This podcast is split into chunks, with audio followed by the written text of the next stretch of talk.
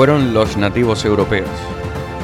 Eran seres humanos como nosotros, de aspecto corpulento y musculoso, con la frente baja y unas cejas prominentes. Tenían la piel, el cabello y los ojos claros.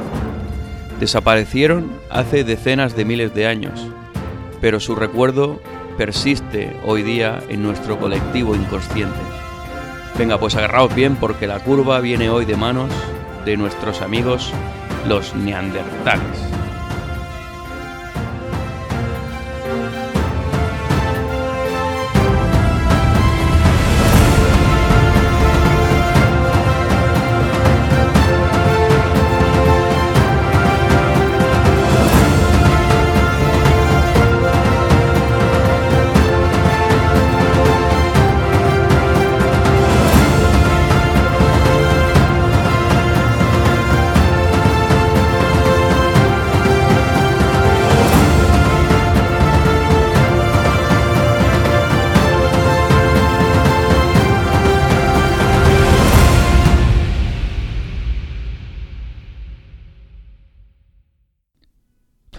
Antes que nada me gustaría dar las gracias a los amigos de la Escóbula de la Brújula, los cuales me invitaron la semana pasada a participar en el último episodio que creo que va a salir este viernes y la verdad es que ha sido una experiencia maravillosa poder formar parte de, este programa al que sigo desde hace varios años y me encanta, la verdad. Ah, bueno, pues un abrazo desde aquí, desde Chicago, a todos los escobuleros.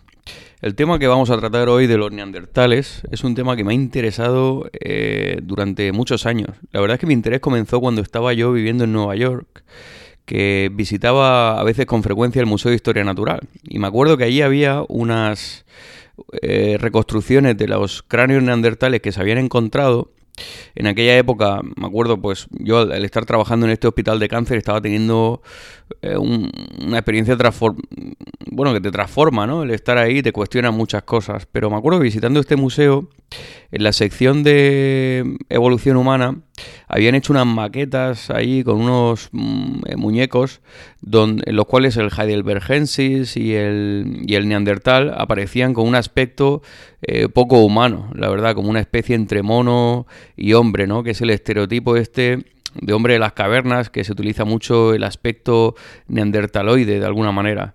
Y luego cuando estaba la sección de, del Homo sapiens, eh, te ponían ahí a Barbie y a Ken en un iglú. Y bueno, ahora luego empecé a leer yo un poco por mi cuenta y vi que los estudios genéticos muestran un poco lo contrario, ¿no? Que los, los neandertales precisamente tenían un aspecto más parecido a Barbie y a Ken y nosotros teníamos otro aspecto algo distinto, ¿no? Entonces empecé un poco interesarme también un poco más sobre qué en realidad había en torno al, hombre neandertal, era exactamente como nosotros, y empecé a leer cosas por mi cuenta y vi que, que, se pensaba ya que eran igual de inteligentes que nosotros, que habían convivido con nosotros, que habían se habían establecido posibles encuentros, leí un poco las teorías de Jared Diamond, escribí un par de artículos para la revista esta que llevo yo del Journal of Humanistic Psychiatry y de ahí pues me fui interesando y la verdad es que ha sido un tema que, siempre me ha interesado mucho. Y como dije eh, al, al, principio de, bueno, en, en otro podcast comentaba, iba a ser, el primer episodio iba a ser sobre neandertales. Pero no de esto que te, bloqueas y te vas bloqueando y bueno, pues al final, después de 12 episodios, pues me voy a, me voy a atrever a, meterme ya con este tema y esperemos que, salga bien. La verdad es que cuando te gusta un tema, a veces te cuesta un poco más. El origen del nombre Neandertal eh, fue atribuido por un científico irlandés que se llamaba William King. King como de, rey, en torno a 1863. En aquella época eh, las teorías de Darwin, de la selección natural de las especies, ya estaban asumidas por la comunidad científica y este William King eh, estuvo examinando un cráneo que se había encontrado en el valle de, Neander, en, en Alemania. Y lo que propuso es que esto no era un, un, hombre mal formado o un hombre como nosotros pero más primitivo, sino que era una nueva, esto se trataba de una nueva, un nuevo hombre. Y entonces le llamó el hombre neandertal porque el, cráneo había sido descubierto eh, allí en el valle de Neander. Y esto pues se propuso en, la en el encuentro por el avance de la ciencia de la Sociedad Británica que ese año se había celebrado en eh, Newcastle. Paradójicamente, eh, el valle de Neander es Neandertal, tal significa valle en alemán, y Neander es la palabra griega de Newman. Y Newman era un escritor de salmos al cual pues se le había dado ese valle en honor a él. Entonces, pero se había utilizado la palabra griega en lugar de la palabra Newman. Newman significa pues nuevo, nuevo hombre. Entonces, Neandertal significa el valle del nuevo hombre. Esto yo no sé si William Kim lo sabía en su momento, pero para el nuevo hombre, que era el Neandertal, se le dio el nombre del valle del nuevo hombre, que es algo pues paradojas de estas de, de la historia. Bueno, dicho esto, los neandertales más o menos aparecen ya con las características morfológicas que los distingue de, de otras especies de ser humano en torno a hace unos 250.000 eh, años eh, aproximadamente. Entonces estamos todavía en la época del Paleolítico inferior, o sea que eh, entrando ya en el Paleolítico medio. Entonces los, los, neandertales se han relacionado un poco con esta época del Paleolítico medio que podría abarcar un poco este periodo, ¿no? En torno a 250.000 hasta hace unos 40.000 años aproximadamente. Antes de empezar a hablar del origen de los neandertales, me gustaría un poco explicar cuáles son los métodos que tenemos hoy en día en paleontología para datar los materiales. Porque claro, muchos de estos materiales pues, se encuentran en, cuevas y es un material orgánico, pero ¿cómo podemos saber cuánto tiempo tiene un material? Y en base a esto eh, establecer un orden cronológico de, estos hallazgos y qué podría haber evolucionado a, qué o cuál podría ser el origen de, algo y establecer esta trayectoria más de tipo eh, de tiempo cronológico. El método que en principio se hizo el más popular era el método del carbono 14, la datación por radiocarbono. Es un método químico en el cual vemos que en la molécula de carbono, que es una molécula orgánica que se encuentra en estos materiales que, encontramos eh, frecuentemente, existe un isótopo radiactivo que es este, este carbono 14. Y con esto podemos hacer una estimación de materiales hasta unos 50.000 años aproximadamente. Claro, esto no venía muy bien, porque el Homo eh, sapiens llega a Europa más o menos en torno a hace unos, pues, no se sabe exactamente, pero podría ser 36.000 años, 40.000 años. Una vez que llega a Europa Occidental, pues nos venía, nos venía bien para datar por las pinturas y todas estas cosas. Pero ya cuando te ibas más lejos de 50.000 años era difícil. Y es verdad que sabemos que el Homo sapiens se podría haber originado en torno a hace unos 200.000 años aproximadamente, o 250.000, igual que el, que el Neandertal en, Europa, este en, en África.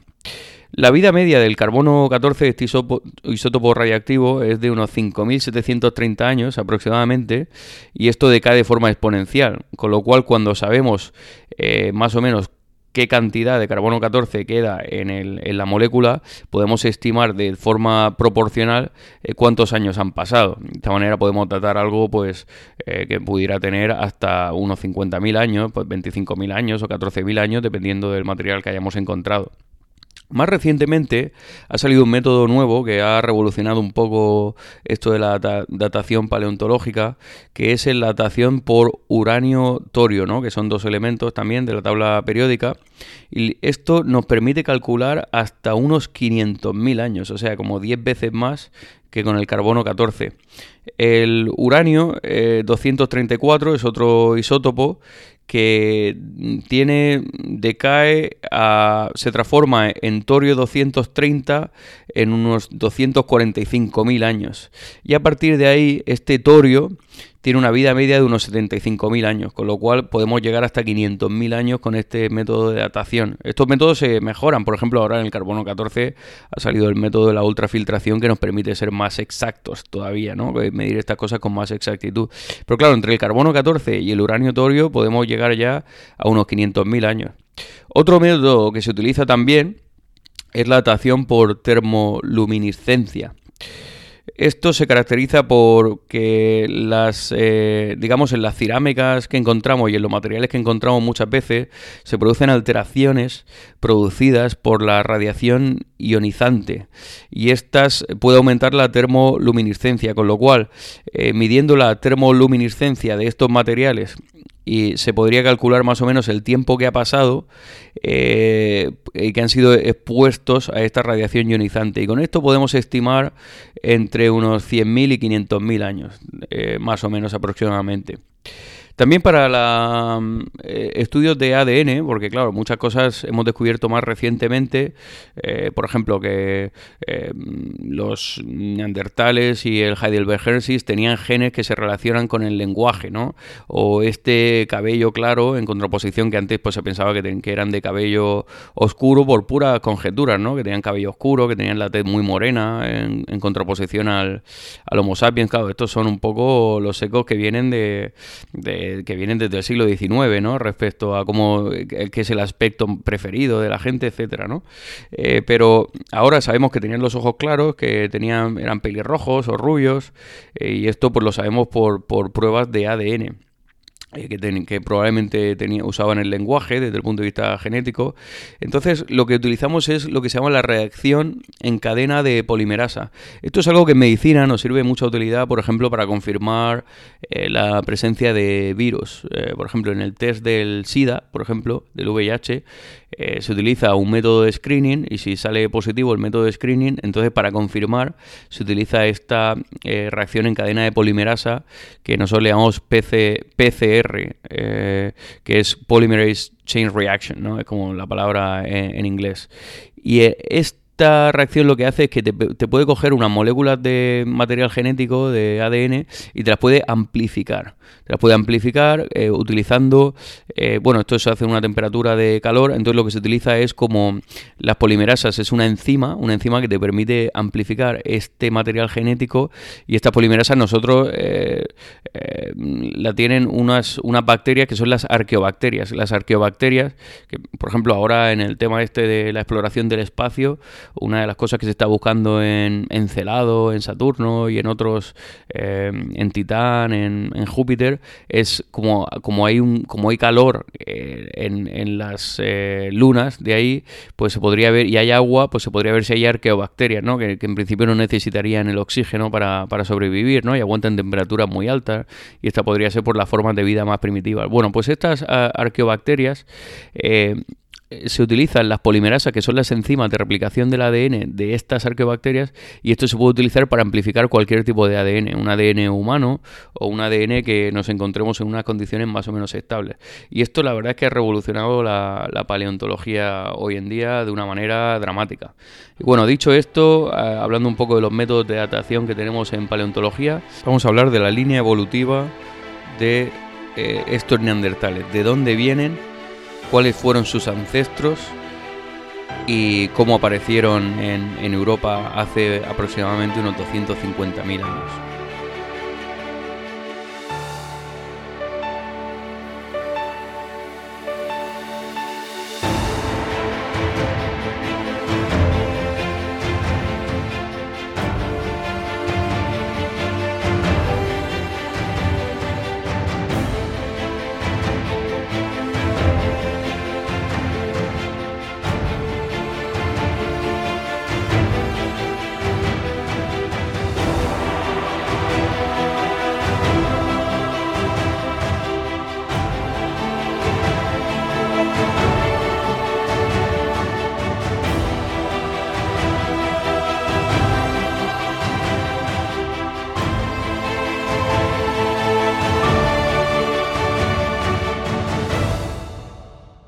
Torno al origen y evolución de las diferentes especies hay todavía bastante controversia porque, claro, hay muchas lagunas que rellenar.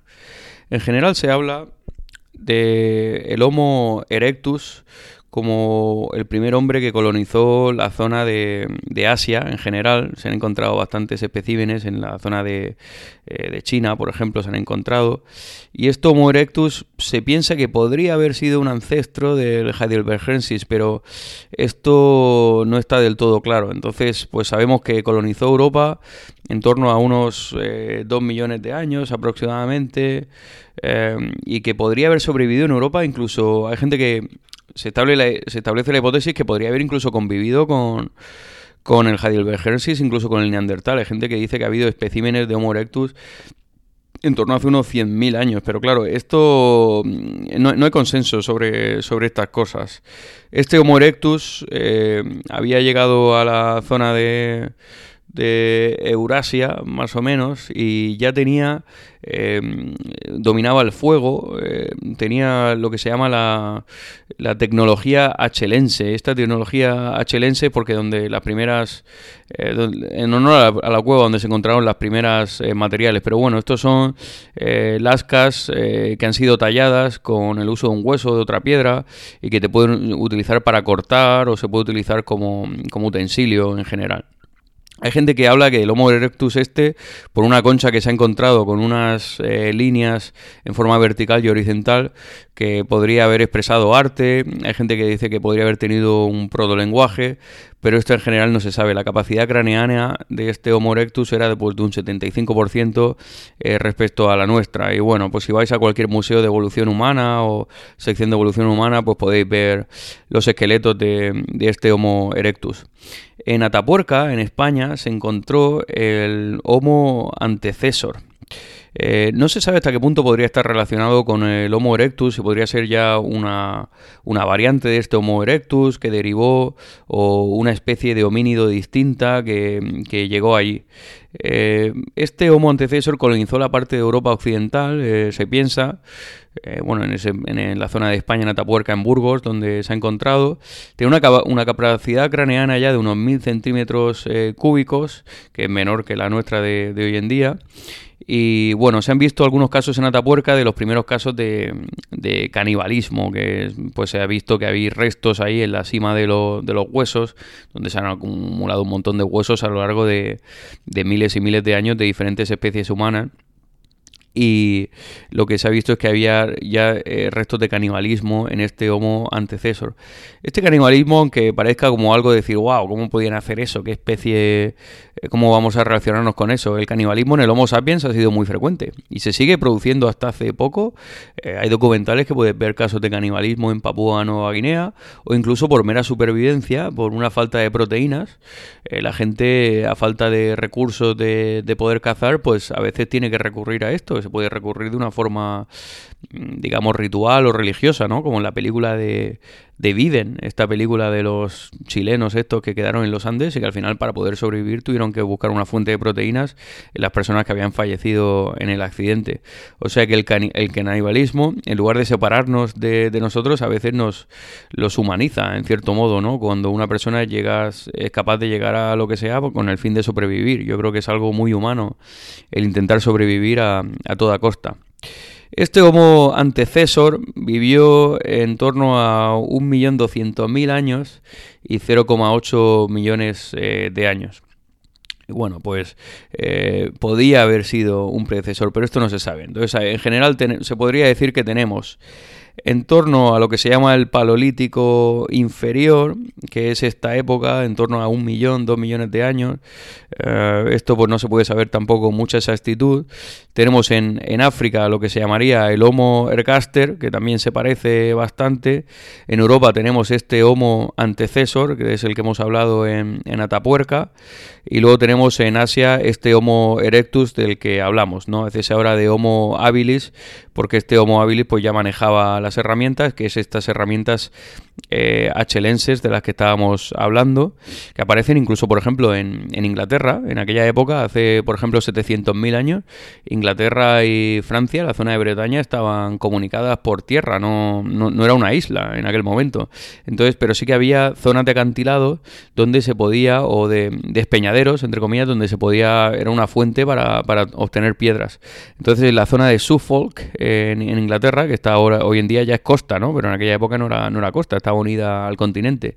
Eh, se han encontrado herramientas de, este tipo de, Homo erectus antecesor, por decirlo de una manera, de estas herramientas de tipo hachelense, ¿no? Que eran un poco pues, como más burdas, ¿no? Como son as, eh, hachas eh, de mano, etcétera. En torno a unos 600.000 años atrás, aparece ya este Homo eh, heidelbergensis, que se llama así pues, porque se encontró en la zona de Heidelberg eh, los primeros especímenes de homínido, y este ya aparece en África y en Europa. Este no sabemos exactamente cuáles son sus ancestros, si es el Homo ergaster o el Homo antecesor, pero bueno, sabemos que este Homo heidelbergensis es muy probablemente ya el, nuestro ancestro, eh, tanto como del Homo sapiens y como del Homo neanderthalensis. De hecho, se han visto eh, algunas, se han encontrado algunos cráneos que están un poco a caballo entre el heidelbergensis y el, y el Homo eh, neanderthalensis o el sapiens, eh, ya un poco porque se sugiere un proceso evolutivo ¿no? que llevaría a esto. Este heidelbergensis ya sabemos que manejaba el fuego también, su tecnología era también achelense, de este tipo que hablábamos eh, antes, dominaba ya la caza, dominaba también el fuego. Eh, en torno a esta época también aparece, esto es muy interesante, aparece en, Asia el Homo floresiensis. Y este Homo floresiensis es muy distinto. Este no sabemos si es una subespecie de, de Homo eh, eh, erectus que sobrevivió pero con un tamaño más pequeño, que a veces le llaman el hobbit a este Homo, que tenía una capacidad craneana más pequeña, pero este coexistió con el, con el Heidelbergensis eh, en la zona de Asia. Bueno, esto es un poco, un poco como piezas de un puzzle grande y hacemos muchas especulaciones sobre los hallazgos que se van encontrando. Y ya metiéndonos en el Paleolítico Medio, en este Paleolítico Medio, que es en torno a unos entre 300.000 y 100.000 años, porque claro, no se puede saber, dependiendo de los restos que van apareciendo, aparece ya el Homo sapiens, aparece en África. Ya, y tenía una tecnología muy parecida a la tecnología neandertal, que muchas veces, claro, se compara el neandertal con el, con el sapiens moderno, con el neandertal del paleolítico medio. En el paleolítico medio, el, este Homo sapiens que se llamó Cromañón eh, en cierto eh, tiempo porque aparecieron unas, bueno, en la, en, la cueva de, Cromañón en, Francia aparece este cráneo como el hombre primitivo que en teoría era el sapiens que luego evoluciona al nuestro pero bueno, que más o menos es la misma especie ya, ¿no? Hay gente que hablaba del Homo sapiens, sapiens, yo me acuerdo cuando estaba estudiando en, la, en el colegio que nos decían que estaba el sapiens y luego estaba el sapiens, sapiens, pero eso desde el punto de vista evolutivo genético no está claro que haya tal distinción desde el punto de vista biológico ¿no? O sea, desde el punto de vista cultural o de sofisticación cultural, sí que se puede hablar de diferencia, pero no como una especie distinta. El neandertal aparece en Europa y se piensa que en torno también a esta época, unos 250.000 años, y se piensa que los dos evolucionan del Heidelbergensis. Y bueno, también aparece el Homo denisovan en Asia, particularmente más en el, en el Asia Oriental. Y este eh, Denisovan eh, eh, bueno, solo lo único que tenemos es una piececita pequeña del tamaño de, de, un, de un penique y con esto pues se, ha podido saber a través de estudios genéticos que es una especie nueva, pero este Denisovan se piensa que, que por estudios genéticos que también eh, vivió en torno a esta época en toda la zona de, Asia Oriental. Entonces estas especies aparecen ya en el Paleolítico Medio y como digo, el nivel de sofisticación y de tecnología era era, eh, totalmente, era, era equivalente.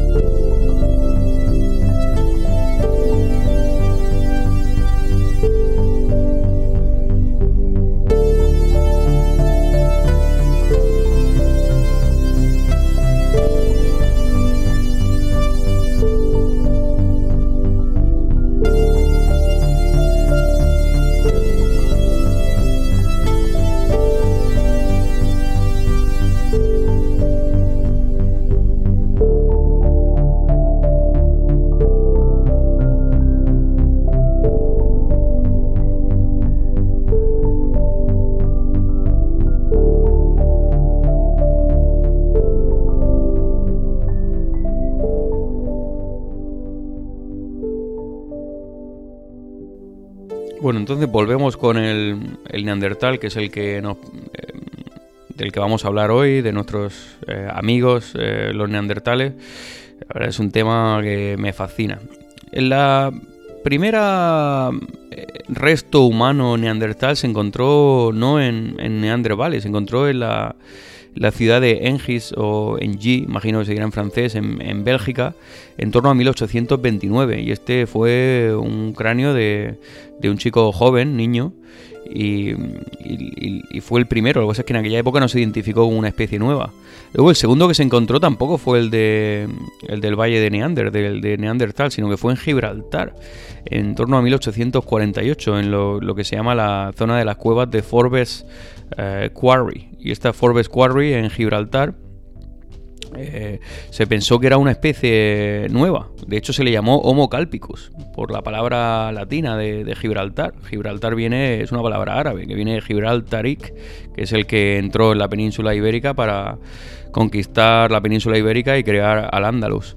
Pero la palabra calpicus es la palabra antigua y se le llamó Homo calpicus en cierto momento. Lo que pasa es que luego ya después de que William King en 1856 describa esta cabeza neandertal que se había encontrado en el valle de Neander, que era una cueva que se llamaba la cueva de, de Kleine Fetthofer, es como se llamaba la cueva, pues ya se vio que realmente las características morfológicas eran eh, muy parecidas. Este neandertal que se había encontrado en el valle de Neander era, tenía unos 40.000 años y ya se vio que era muy parecido al de Gibraltar y al de Engis en Bélgica y ya se dijo que los tres eran neandertales. Y este, pues fíjate, pues paradojas un poco de la vida, ¿no? Que eh, fue la tercera que se encontró, pero al final fue la que se utilizó para darle el nombre. Pero bueno, hoy en día se le podría llamar Homo calpicus, por ejemplo, precisamente en honor a, Gibraltar.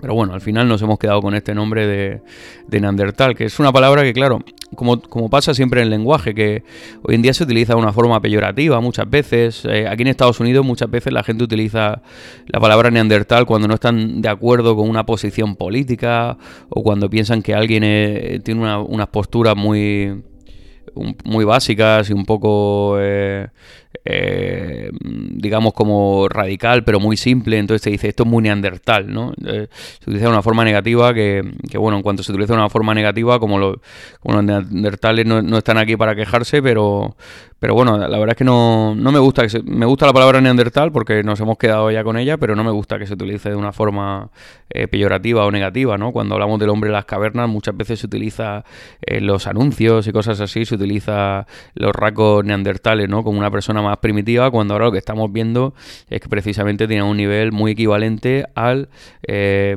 al del Homo sapiens eh, contemporáneo de, su época, ¿no? Bueno, pues dicho esto, vamos a hablar un poco de las características morfológicas. Claro, el neandertal, se, en principio, cuando no existían estas pruebas genéticas, eh, lo que utilizábamos era las diferencias morfológicas. Cada vez que se encontraba un cráneo en una cueva, se tenía que estudiar, se podía hacer la datación del carbono 14, pero también se podía estudiar las características morfológicas para saber a qué especie podía eh, pertenecer. Porque, claro, en principio, eh, a nivel morfolo a, nivel solo por la datación no se sabe ya exactamente, porque pudieron coexistir, coexistir en torno a un una serie de entre 2.000, 5.000 y 6.000 años pudieron coexistir en la zona de Europa. Entonces las características morfológicas son las que nos ayudan, que además son muy típicas. A pesar de que los dos, tanto el neandertal como el sapiens o incluso el denisovan, podrían evolucionar de un ancestro común, eh, las características morfológicas eran distintas. Hoy en día, por ejemplo, en el Homo sapiens tenemos características morfológicas distintas en cuanto a una persona de, África, eh, por ejemplo, un jugador de baloncesto africano o de origen afroamericano, por ejemplo, como LeBron James. Eh, es muy distinto a una persona que viva en Filipinas o en Indonesia o en Japón. Pero en general, en el cráneo se ve unas características morfológicas similares que nos hacen ver que pertenecen más o menos, se podría decir que pertenecen al mismo eh, grupo eh, o especie o, como queramos llamarlo. Sin embargo, el neandertal, a pesar de que los cráneos neandertales aparecen en diferentes zonas, donde cada uno podía haber, eh, digamos, haberse autoseleccionado de una manera distinta en función de la dieta, del ambiente de la época, también se ven unas características morfológicas que son, se corresponden al hombre neandertal. Entonces, esto se, caracteriza un poco, eh, las características morfológicas son eh, que el, cráneo es más amplio en el, en el medio, en la zona de, medial, y sin embargo la frente es como más eh, baja o más chata. El cráneo en general es más voluminoso y también es más alargado. Incluso se piensa que la capacidad cerebral del neandertal podría ser eh, mayor que la capacidad cerebral del Homo sapiens en cuanto hablamos de volumen total las, eh, las eh, la zona de las cejas, que las, los arcos supraorbitarios, eh, son más prominentes, ¿no? Ellos tenían como las, la zona esta de las cejas un poco más, más prominente. Y las órbitas son más grandes también. los dientes y, la, y las de la mandíbula, sobre todo la mandíbula, la zona de las mandíbulas que se han encontrado, los dientes son más grandes se podría decir que la zona de la frente es un poco más pequeña, pero claro, se compensa por la parte medial que es un poco más grande. La nariz era más larga y prominente también. En cuanto a las características corporales, eh, la clavícula era más larga también, el, el tórax es más amplio el antebrazo es más corto. Se piensa que eran diestros, como nosotros, la mayoría de los casos, pero que por estudios de donde se sujetan los tendones de los músculos, se ve que el, brazo derecho lo podían tener mucho más eh, hipertrófico que el, brazo izquierdo. Eh, esto podría ser incluso equivalente en algunos estudios que se ha visto a un jugador de tenis, eh, con lo cual pues se ve que utilizaban la, la fuerza y el brazo derecho lo utilizaban mucho. Imagino que para la caza. El fémur era curvo, la tibia era plana también y más corta en, las piernas y los dedos de los pies más anchos, con lo cual esto sugiere también que eran más pesados y tenían mayor eh, musculatura y probablemente podían tener eh, más fuerza. Esto es un poco las características morfológicas que si vais a cualquier museo de evolución humana o lo buscáis por internet, pues se puede ver que más o menos son las características clásicas del aspecto del Homo neandertal o neandertalensis. Y bueno, dicho esto, vamos a hablar un poco de la tecnología que lograron eh, desarrollar eh, el, homo, el Homo neandertalensis. Hay un método, eh, bueno, es un poco como introducción decimos que el, el neandertal entra en la zona ya del paleolítico medio, ¿no? que es cuando aparece también el Homo sapiens en, África. Y bueno, digo Homo sapiens porque es como se conoce eh, hoy en día, pero eh, hay gente que habla ya de, un poco al, neandertal llamarle el Homo sapiens neandertalensis, porque en esta época del paleolítico medio eh, no había una diferencia entre el grado de tecnología desarrollada de forma independiente entre el, Homo sapiens que vivía en África y el neandertal que vivía en Europa. Entonces eh, ya se habla un poco, eh, por ejemplo, en la Universidad de Murcia, los arqueólogos que están estudiando los, hallazgos de allí hablan de Homo sapiens neandertalensis eh, o Homo sapiens neandertal y nosotros pues podríamos ser el Homo sapiens cromañón o africanus o como queramos llamarlo, ¿no? Porque nosotros venimos, venimos de África.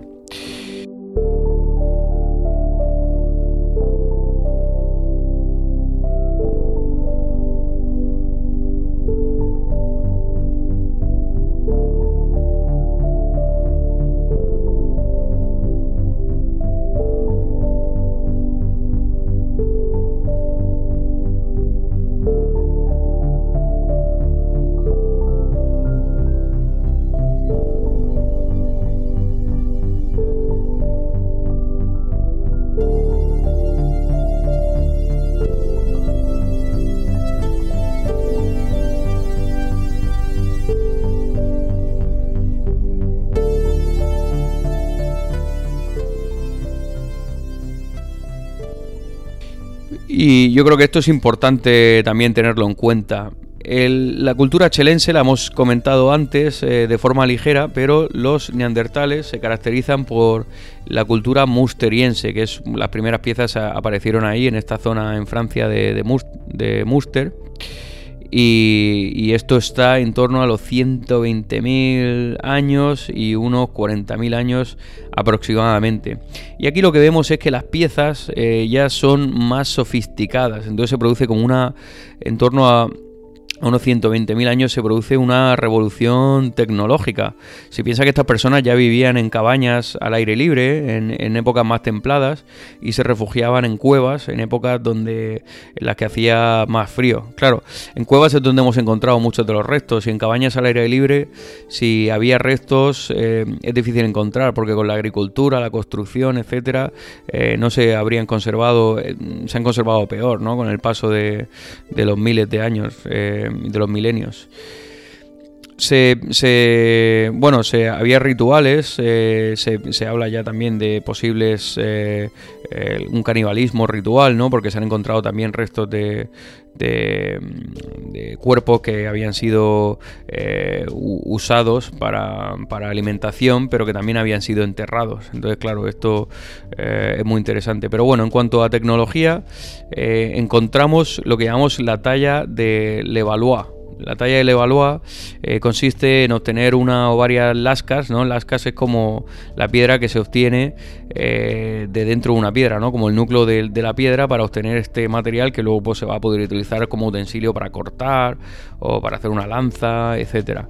Entonces se obtienen varias lascas de forma predeterminada a partir de la preparación particular del núcleo de la piedra. Entonces, claro, ya se sabe, se va dando un golpe suave y una técnica para obtener el origen de la piedra. De hecho, se han conservado eh, digamos como el forro de la lasca se ha conservado también. Entonces encontramos a veces la lasca, que es la piedra que es del centro del núcleo de la piedra que se utiliza como utensilio, y el forro que ha quedado por fuera de la piedra que le cubre también se ha conservado en algunas cuevas eh, y se ha encontrado. Entonces podemos más o menos intuir el método que utilizaban para sacar estas lascas. Estas lascas se prepara la particular el, núcleo de la piedra de una forma facetada, ¿no? Por facetas se va dando golpes para obtener esta lasca que saldría de una forma más o menos eh, natural eh, utilizando esta tecnología. Eh, tiene unas formas en general, las lascas, que son las, utensilios estos, una forma más o menos triangular o en forma de tortuga a veces.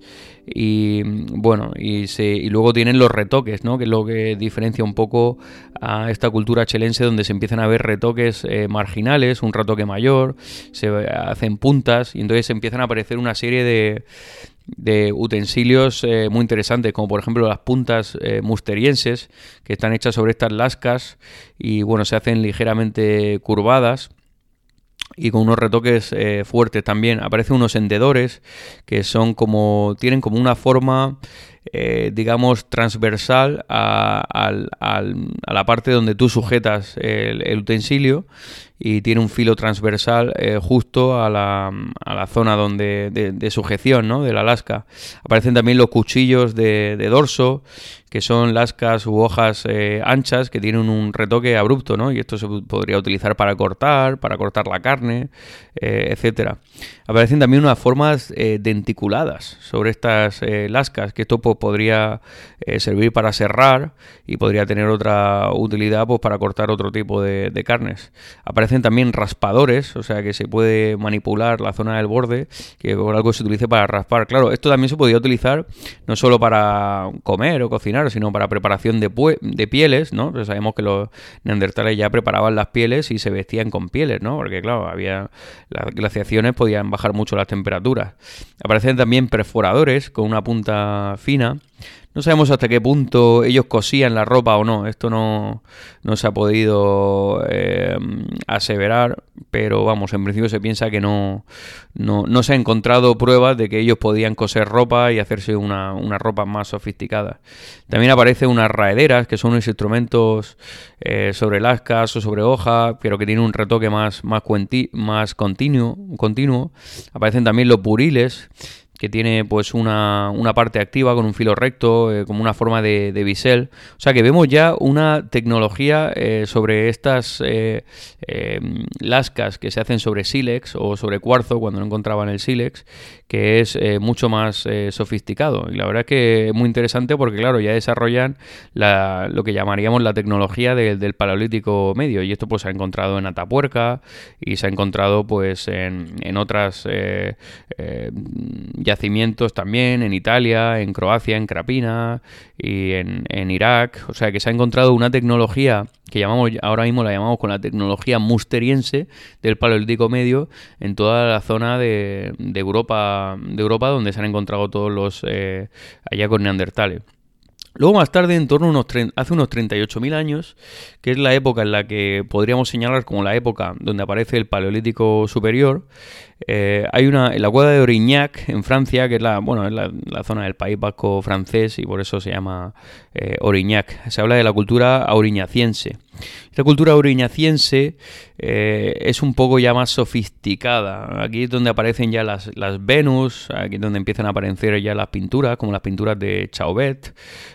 aparecen unas lascas con unos retoques ya más amplios, rasposos.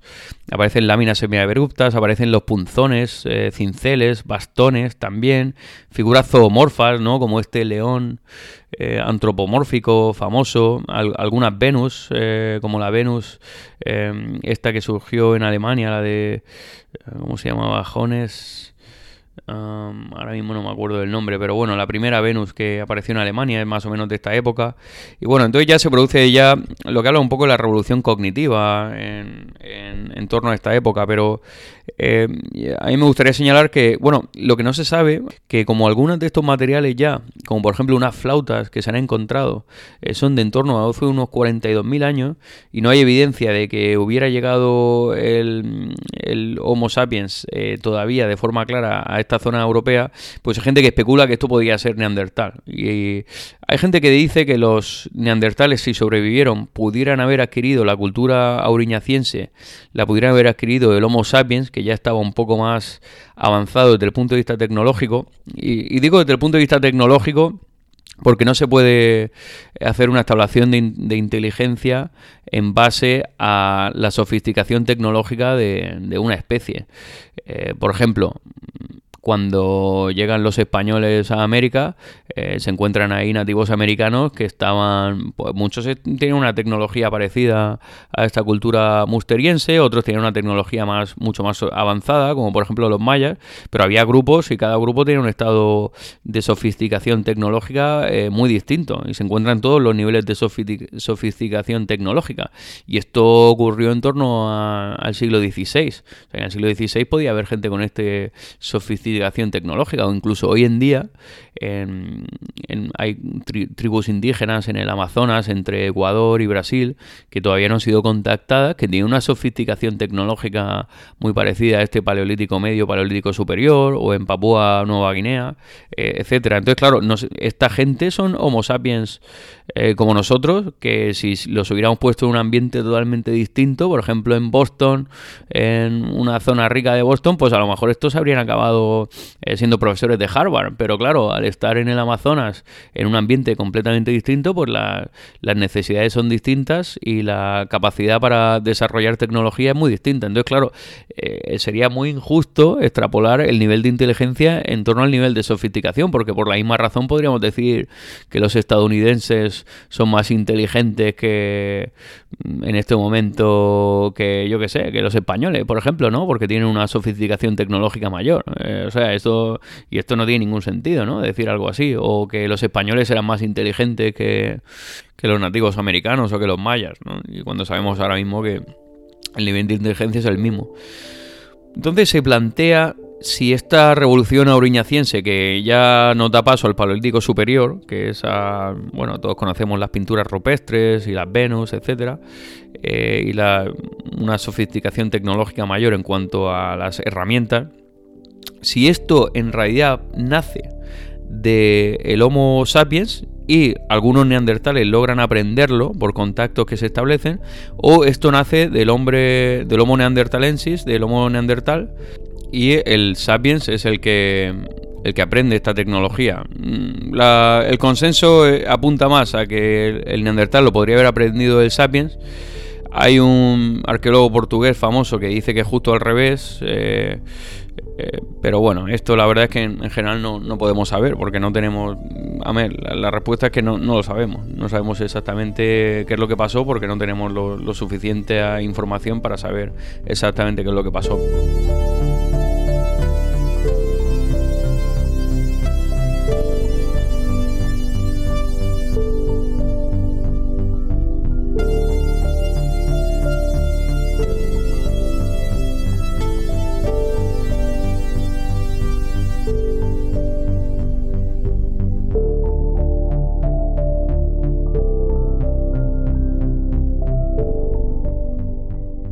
Pero bueno, en general, en resumen, hablamos de una cultura y tecnología musteriense en torno a estas lascas ya más sofisticadas que te permiten un filo abrupto, que te permiten eh, zonas dentadas, que te permiten un método de extracción del núcleo de la piedra para hacer la lasca a través de mm, un toque suave con, un, con otra herramienta, con un hueso con un utensilio.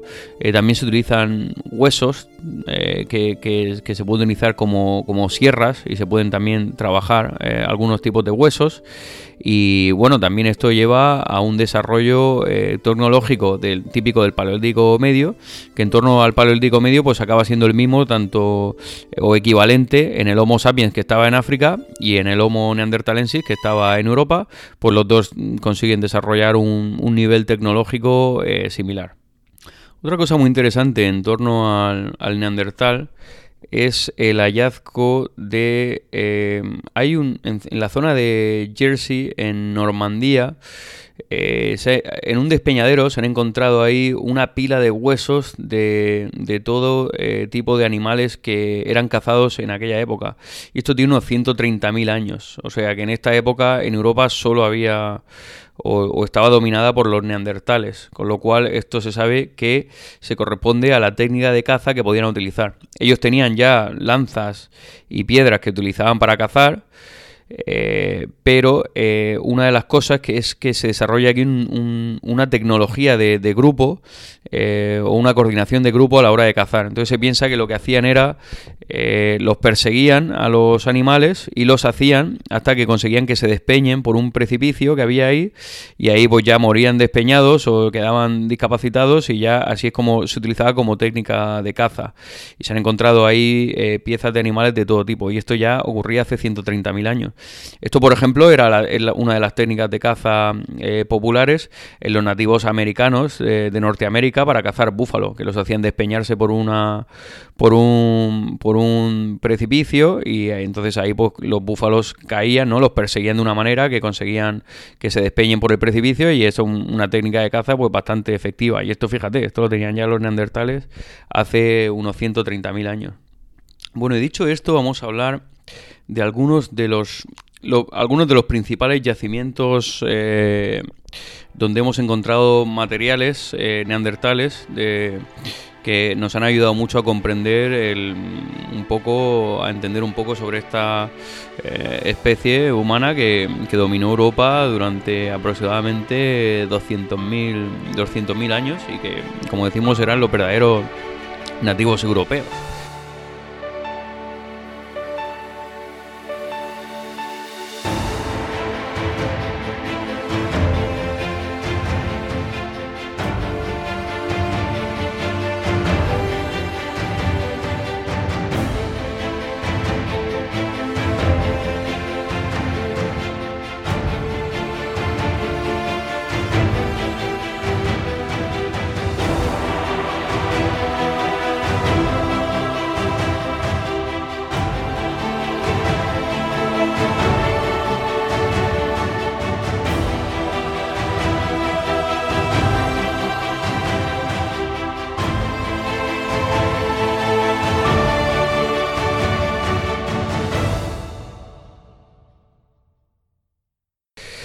Unas cuevas que se están en. Se llama la, cueva de Com Chapelle, en la zona de Abri Peironi, eh, en Francia.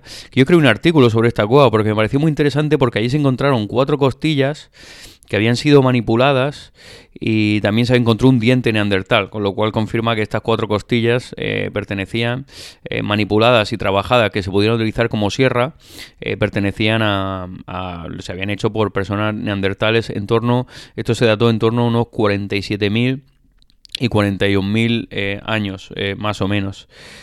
hay otra cueva que en, en, la zona de, Israel que se llama la cueva de, de Zutille, se llama Z-U-T-T-I-Y-E-H. Y esta cueva se encontró un hombre de unos 250.000 años, que este hombre se llama el hombre de, Galilea. Entonces, este hombre de Galilea no sabemos hasta qué punto es un Homo sapiens eh, que era anterior al Homo sapiens y que era una evolución anterior al Homo sapiens o era un Homo sapiens o un Neandertal que, que se parece al Homo sapiens porque tiene unas características eh, morfológicas distintas. Esto es muy interesante porque en principio se pensaba que era una, un espécimen neandertal, porque se había encontrado un neandertal allí en la zona también. Pero luego y se pensaba que era de época paleolítico medio eh, musteriense. Pero luego se hizo una datación más exacta y se vio que era anterior a eso, que era de época eh, achelense, ¿no? Del paleolítico inferior, como hablábamos antes.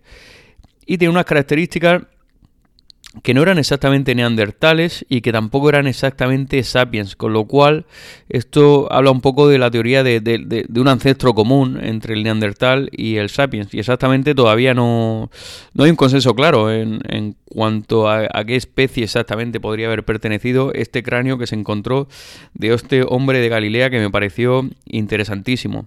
Se han encontrado otros restos también en lo que se llama la Chapelle aux Saints en Francia, en la cueva de San, San Cesare, ¿no? de San César, eh, se podría traducir se han encontrado eh, en torno a. en una cueva en Alemania, en Geisenklosterle, es como se llama, se han encontrado unas, eh, una flauta. Y esta flauta, que en principio se pensaba que podía ser de paleolítico superior, ahora se ha visto que esta flauta tiene en torno a unos 42.000 años.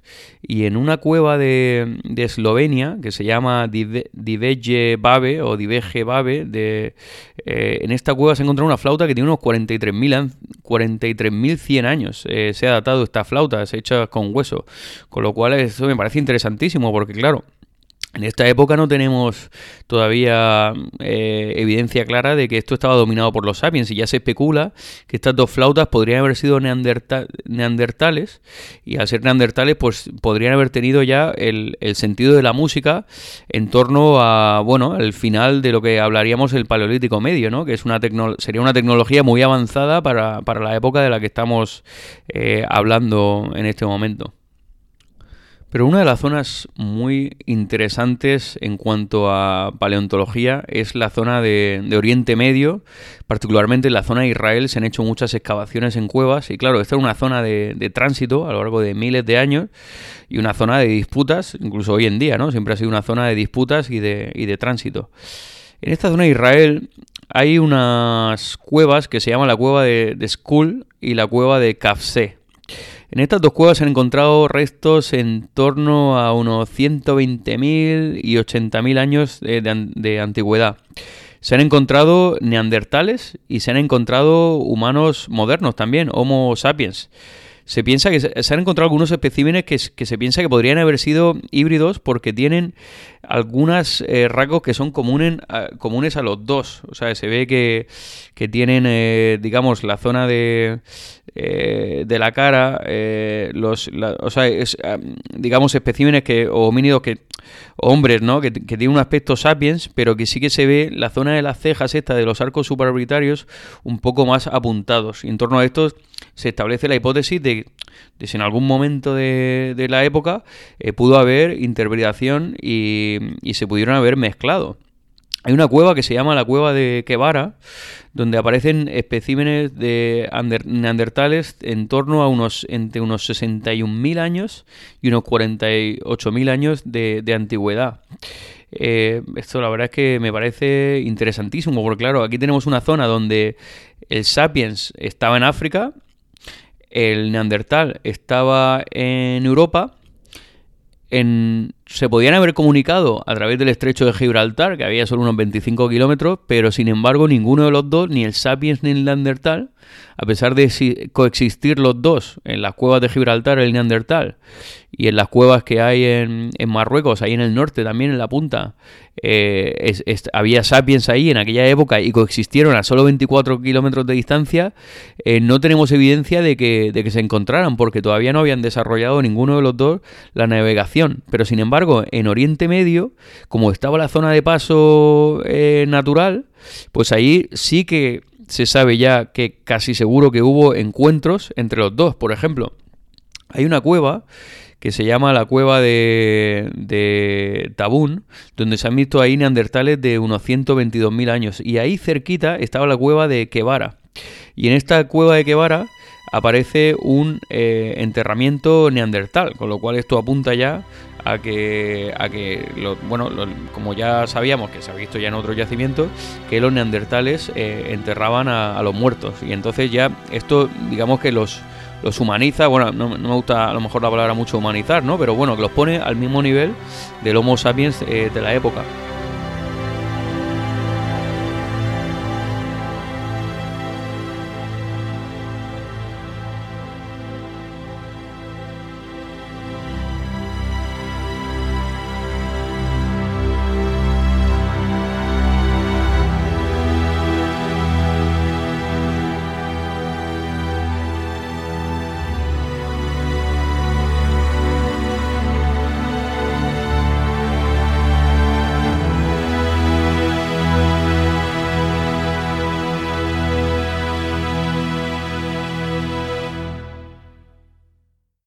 Pero lo, que es muy interesante es que se ha encontrado eh, en la cueva de, de Skull y Capse, que es esta cueva de que hablábamos al principio, se han encontrado unos restos de Homo sapiens de unos 120.000 años. O sea que hace 120.000 años había ahí Homo sapiens.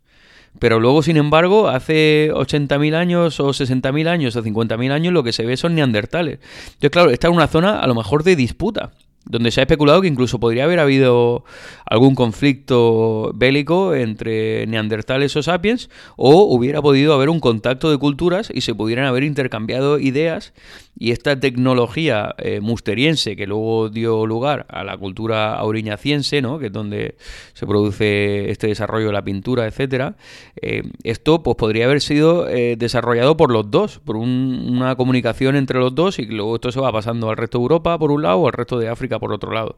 Y esto me parece muy interesante porque claro, que aparezcan Homo sapiens de hace 120.000 años o hombres que luego dieron lugar al Homo sapiens y que luego esto se piensa que podría haber sido una primera migración, emigración a esta zona, un primero amago de, llegar a Europa desde África y que luego, pues por razones climáticas o por las razones que sean, se volvieron a África otra vez y luego esta zona se volvió a repoblar con, neandertales eh, de nuevo.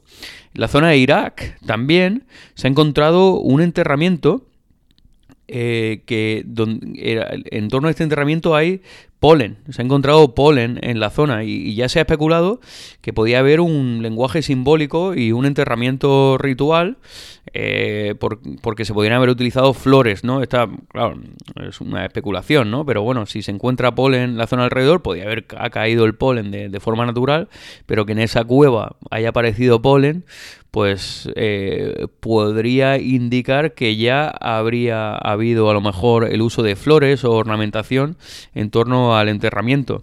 En estos enterramientos también se ha encontrado eh, pintura, lo que llamamos el ocre, el ocre eh, rojo, que es una pintura que se hace de, una arcilla de óxido de hierro oxidada, y esto se puede utilizar para pintar, ¿no? Es la que se utiliza el ocre rojo se utiliza en, las cuevas y las pinturas rupestres, pero ellos se piensa que, que, ha aparecido en enterramientos, con lo cual se utilizó ornamentación de ocre rojo, se piensa, en torno eh, a los enterramientos también, y también se podría haber utilizado como elemento adhesivo y para otras cosas. Y los neandertales ya manejaban el uso de la pintura, cosa que me parece, la verdad es que fascinante. En la zona de, Grecia, también en el sur de Grecia, hay unas cuevas que se llaman las cuevas de, Apídima, y aquí se han encontrado unos fósiles sapiens, eh, los más antiguos que hay. Se han encontrado, en principio se pensaba que era un neandertal, pero se ha encontrado el Apídima 1, que es un, es una, un espécimen de sapiens de 210.000 años de antigüedad. O sea que, que ya en Europa, hace 210.000 años, obviamente él habría sería alguien que habría cruzado Oriente Medio o a lo mejor que habría conseguido llegar a las zonas de las islas griegas desde África no sabemos pero ya en Europa han aparecido eh, eh, Homo sapiens eh, en, esta zona donde en aquella época estaban los neandertales mm, vamos desarrollando esta cultura musteriense que estamos hablando. Y, luego ha aparecido otro cráneo en esa misma cueva que le llaman el Apidima II donde hay un neandertal de unos 170.000 años donde de cual esto pues se abre, digamos, la puerta a todo tipo de especulaciones. Coexistieron, convivieron, eh, se desplazaban los unos a los otros, lucharon por el territorio. Estas cosas, pues muchas veces, eh, eh, como no hay una historia escrita, nunca, nunca las sabremos, pero todo tipo de especulaciones se pueden hacer aquí y la verdad es que muy interesante.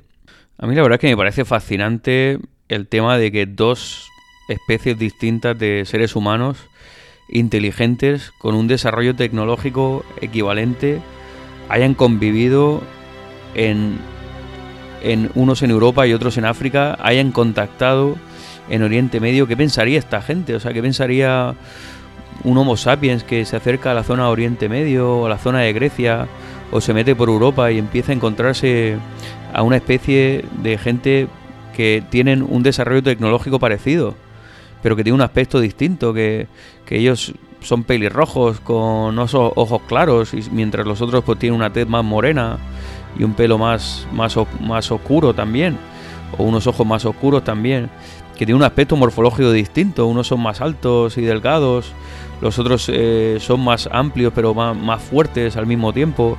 Eh, ¿cómo, ¿Cómo se sentirían? O sea, yo me imagino que eso tendría que ser un contraste cultural bestial. O sea, si ya hubo, ha habido contrastes culturales cuando hemos descubierto nuevas civilizaciones o cuando se produce el descubrimiento de América, ¿no? Que, nos ayuda a, ver dos civilizaciones de la misma especie que, que, no habían contactado durante 13.000 años. Imaginaos lo que podía sentir un Homo sapiens eh, como nosotros al cruzar el Oriente Medio y encontrarse con una especie distinta de gente que tiene un, nivel tecnológico eh, muy parecido. La verdad es que esto me parece fascinante. Estos eh, neandertales sabemos que, utilizaban el lenguaje. No sabemos qué idiomas hablarían. Probablemente habría varios idiomas porque, claro, parecido a algunas de, de las tribus no contactadas, como por ejemplo en el, en el SETI o en el o en, o en, o en Papúa Nueva Guinea, o en India, o en, o en, las islas, ¿no? De ahí, o en, o en las zonas del Amazonas, pues cada uno tiene su propia su propio idioma y habría idiomas que serían parecidos, habría otros que tendrían otro idioma. Pues imagino que los neandertales de de, de, Krapina en Croacia, pues hablarían un idioma distinto a los que estaban en Israel. Pues, pues imagino que sí, o a lo mejor no, a lo mejor era una raíz léxica en común pero lo más probable es que fueran diferentes idiomas, como vemos en Papúa Nueva Guinea, que con solo 50 kilómetros de distancia eh, los idiomas eh, ya van variando. Algunos se parecen, otros no, eh, dependiendo de la historia que tuvieran en común. ¿Qué historia? ¿Cuál podría haber sido la historia de ellos? me parece los enterramientos, o sea, un entendimiento, un enterramiento ya te indica que hay un entendimiento de, de, que la muerte es un proceso irreversible y es hay que cuidar de, las personas que han fallecido.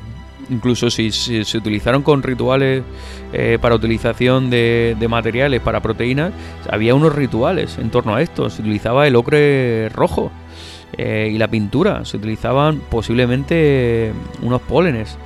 Eh, habían desarrollado la caza. O sea, técnicas de precipitación en un despeñadero equivalentes a las técnicas que podían tener los nativos americanos eh, en torno al siglo XVIII en, Norteamérica, por ejemplo, o el siglo XVII en, la zona de, los actuales Estados Unidos.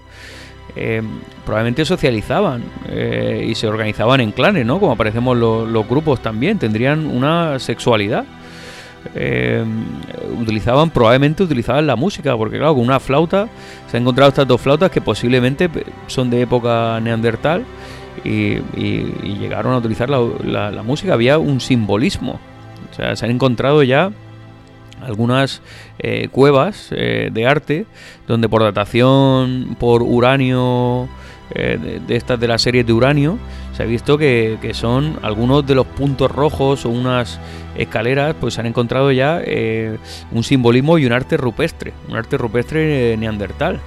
También se ha encontrado una especie de jeroglífico en la zona de Gibraltar que necesitaba hasta 300 eh, golpes para hacer ese jeroglífico y, esto pues eh, podrían comprender o tener un simbolismo abstracto. Incluso el, Homo erectus probablemente tenía algo de, capacidad de abstracción. Así que yo creo que hasta un chimpancé tiene algo de capacidad de, abstracción eh, utilizaban ropa ahora se piensa que utilizaban plumas también porque se han encontrado algunos restos que sugieren que había plumas y utilizaban plumas para decorarse o para o con fines eh, rituales, eh, trataban las pieles. Tenían estos materiales eh, de, como hablamos de esta tecnología musteriense, con diferentes tipos de herramientas hechas con siles y, con cuarzo. Yo creo que tenían un nivel bastante sofisticado para lo que era la época. Y uno se pregunta qué habría sido de ellos, si se los hubiera dejado seguir evolucionando o pudieran haber evolucionado con nosotros, qué habría pasado. me, parece, me parece un tema eh, la verdad es que fascinante qué es lo que podría haber pasado. Yo, yo me los imagino pues, pues, mirarían a las estrellas y tendrían una ontología y un pensamiento místico, un pensamiento religioso. Tendrían algunas explicaciones para, para explicar la vida después de la muerte, un posible reencuentro. Ellos tendrían sus duelos y, sufrirían como nosotros la pérdida de un ser querido. Y esto eh, queda demostrado por estos eh, enterramientos. Es que me parece una historia muy bonita y, la verdad es que aprender sobre esto y también nos ayuda un poco a concienciarnos, ¿no? De que eh, siempre hablamos de que no somos el centro del universo, pues claro que no somos el centro del universo. imagínate, la, eh, con un poco de suerte dentro de poco ya hallaremos vida eh, fuera del planeta y, nos daremos cuenta de que nosotros pues, pues tenemos una forma de entender el mundo muy y el universo pues, pues muy limitada pero más limitada aún cuando nos creemos que somos la única, nos hemos creído durante miles de años que éramos la única especie inteligente que había dominado el planeta y conocida en el universo, cuando tenemos una especie que era igual de inteligente que nosotros, que coexistió y convivió con nosotros. Y esto la verdad es que me parece, me parece fascinante. Bueno, y dicho, y dicho esto, vamos a adentrarnos un poco en los neandertales de la península ibérica. Yo creo que esta parte, tanto las personas que hablamos español como los que viven en la península ibérica o en latino o hispanoamérica, eh, nos va a gustar especialmente. Venga, pues vamos a por ello.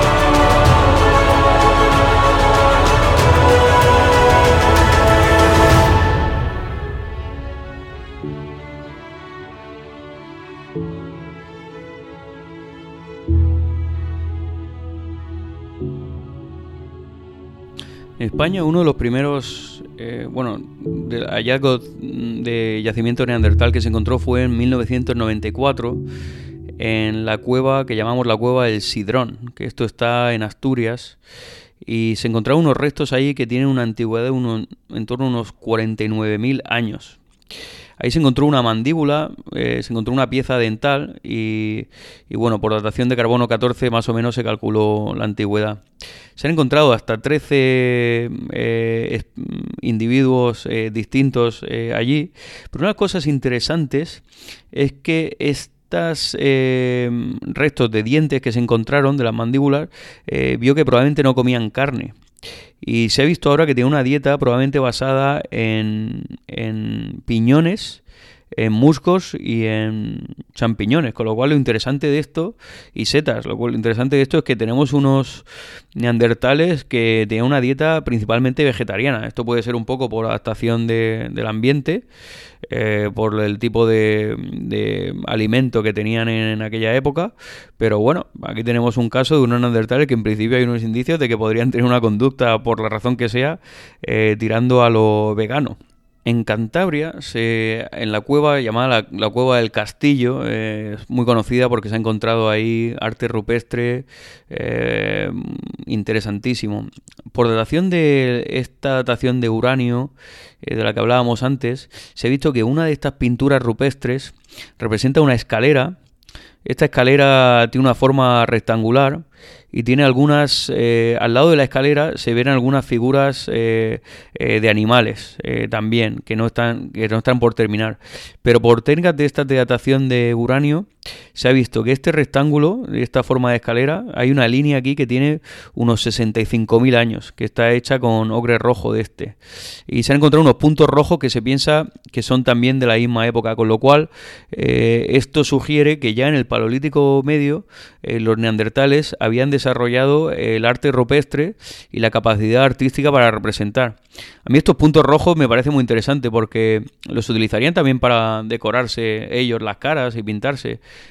Pero lo que me parece interesante es que ¿qué podrían representar? Estos puntos rojos podrían representar algo o lo hacían solo para practicar, pero son puntitos. Y a mí me gusta imaginarme dentro de estas fantasías que tengo yo que podrían estar representando las estrellas y que estas estrellas, que ellos miraban a las estrellas y se preguntarían qué sería eso y le darían alguna explicación eh, simbólica de carácter místico y uno pues, podría representar estas estrellas de una forma de, invocar a algo, ¿no? Una, una especie de pensamiento espiritual que podría desarrollado, pero bueno, estos son eh, conjeturas mías. Lo que sí que se ha visto es que en Extremadura, en la zona de Maltravieso, se han encontrado también unos puntos rojos eh, de unos 64.000 años y también en la cueva de Ardales, en Andalucía. En Croacia también se han visto algunas joyas eh, eh, neandertales también, o sea, unas posibles joyas, unas posibles utensilios. Hay gente que dice que ya al final llegaron a utilizar conchas eh, para decoración y que podrían haber trabajado, la, digamos, los materiales puramente ornamentales y, decorativos. O sea, esto, la verdad es que el hecho de que hayan desarrollado ya un protoarte o un prearte, esto podría indicar una revolución cognitiva como la que hablábamos en el Paleolítico Superior, ¿no? Que es cuando dice, cuando uno representa el arte, lo que quiere decir desde el punto de vista cognitivo es que ya es capaz de eh, establecer un esquema o representar algo que ellos han visto, que consiguen recordar y que consiguen plasmar. Lo que esto conlleva un desarrollo de la memoria y de lo que llamamos las funciones ejecutivas, que son tan importantes en, en digamos, para comprender la mente del ser humano de hoy en día, que es la capacidad de proyectarse entender el pasado y proyectarse en el futuro. Y esto es lo que te permite evolucionar frente a otras especies que, no podrían tener desarrolladas las funciones eh, las ejecuciones, eh, las funciones ejecutivas eh, de esta manera y no han evolucionado. Pero aquí se, ve, se ve una evolución que estamos viendo del desarrollo tecnológico que sigue avanzando de forma independiente la zona de Gibraltar, en 1846 se ve este neandertal, que es el primer adulto, que fue el segundo neandertal eh, descubierto, que se llama G1, imagino, de Gibraltar. Y en 1926 se encontró otro eh, cráneo de un individuo de unos cuatro años de edad, o sea que un niño o una niña. En la cueva de Gorham, ahí en, en esta zona de Gibraltar, se han encontrado huesos se han encontrado eh, conchas, se han encontrado semillas, eh, se han encontrado restos de carbón, lo que bueno sugiere un poco que, que utilizaban materiales que probablemente utilizaban el fuego, la pirotécnica, las conchas. Eh, eh, pues sugiere que, bueno, que algunas de estas conchas se podrían, ah, obviamente se alimentaban de, al estar ahí en la costa, pues se alimentarían de, de conchas de, que se encontraban por ahí, de, de diferentes bivalvos, pero también se podrían haber utilizado algunas desde un punto de vista más ornamental, eh, que sería un poco lo más lógico. En, 2000, en torno a 2012, o sea, hace muy poquitos años, se encontró este grabado. Este grabado que tiene una antigüedad de unos 39.000 años aproximadamente, donde se vio que eh, había como unas líneas horizontales y unas líneas verticales que se cruzaban las unas con las otras. Y para esto se habían necesitado hasta, hasta 370 golpes aproximadamente para hacer esto. Y esto pues eh, se interpretó como esta revolución cognitiva que se, que se había producido, que se produciría muy poquito eh, más tarde en el Homo sapiens, eh, se estaba produciendo ya también en el Homo neandertal. Claro, esto son especulaciones, todo, ¿no? Pero se ha interpretado así. La alimentación se ha podido ver también por restos de animales. Y allí, pues, Gibraltar era distinto como es ahora. Se parecía más un poco al parque de Doñana.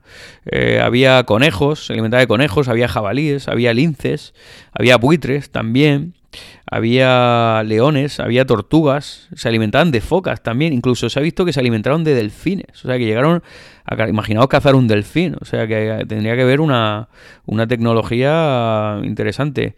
Eh, mejillones, restos óseos eh, de, otros tipos, se alimentaban de cabras, la cabra de ahí de, de monte era una de las principales fuentes de alimentación. En general se dice que los neandertales eran principalmente carnívoros y muy poco herbívoros, pero luego tenemos el caso este de la cueva del Sidrón, donde eran principalmente herbívoros, pero bueno, en general eran omnívoros y se piensa que sobre todo los neandertales de Europa Central eh, tenían una dieta eh, basada en la carne, pero claro, eso se extrapola muchas veces al resto de neandertales que estaban por el resto de Europa. Un neander, yo me imagino un neandertal en Gibraltar, pues alimentándose pues de lo que pueda pillar por ahí. ¿Qué puedes pillar por ahí? Pues conejos o, eh, diferentes tipos de moluscos, mejillones, etcétera, conchas de, de las que crecían ahí en torno a la costa o incluso un delfín, ¿no? Lo que pudieras pillar por ahí.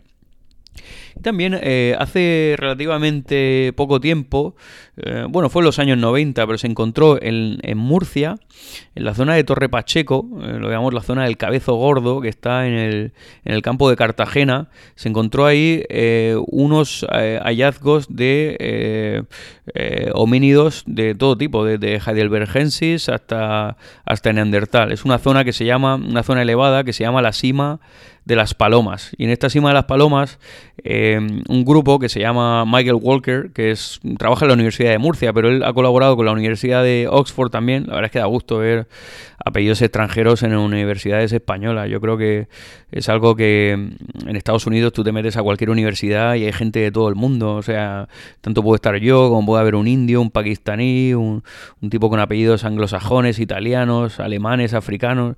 Yo creo que esto es lo, la grandeza de, del desarrollo, ¿no? El intercambio cultural, el intercambio de ideas, que a veces en la Universidad de Murcia, pues lo único que ves son locales. Cada uno tiene eh, profesores locales. Yo me acuerdo que en la mayoría de las universidades que, yo conocí allí, pues eran profesores locales, o sea, que habían nacido y crecido allí, en la misma ciudad. Y, ver aquí a este Michael Walker, pues la verdad es que me da, me da mucha alegría, porque, vamos, tengo constancia porque era vecino de un amigo mío de que era de origen inglés.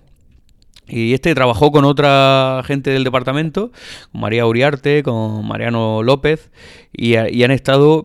Estos han acuñado, la primera vez que vi la palabra de Homo sapiens neandertalensis, la vi a través de los artículos eh, de ellos. Empezaron a excavar esta zona esta zona había sido dañada en, a principios del siglo XX, en torno a 1914 o así, por mineros, y muchos de los restos se encontraron en los escombros de, los mineros.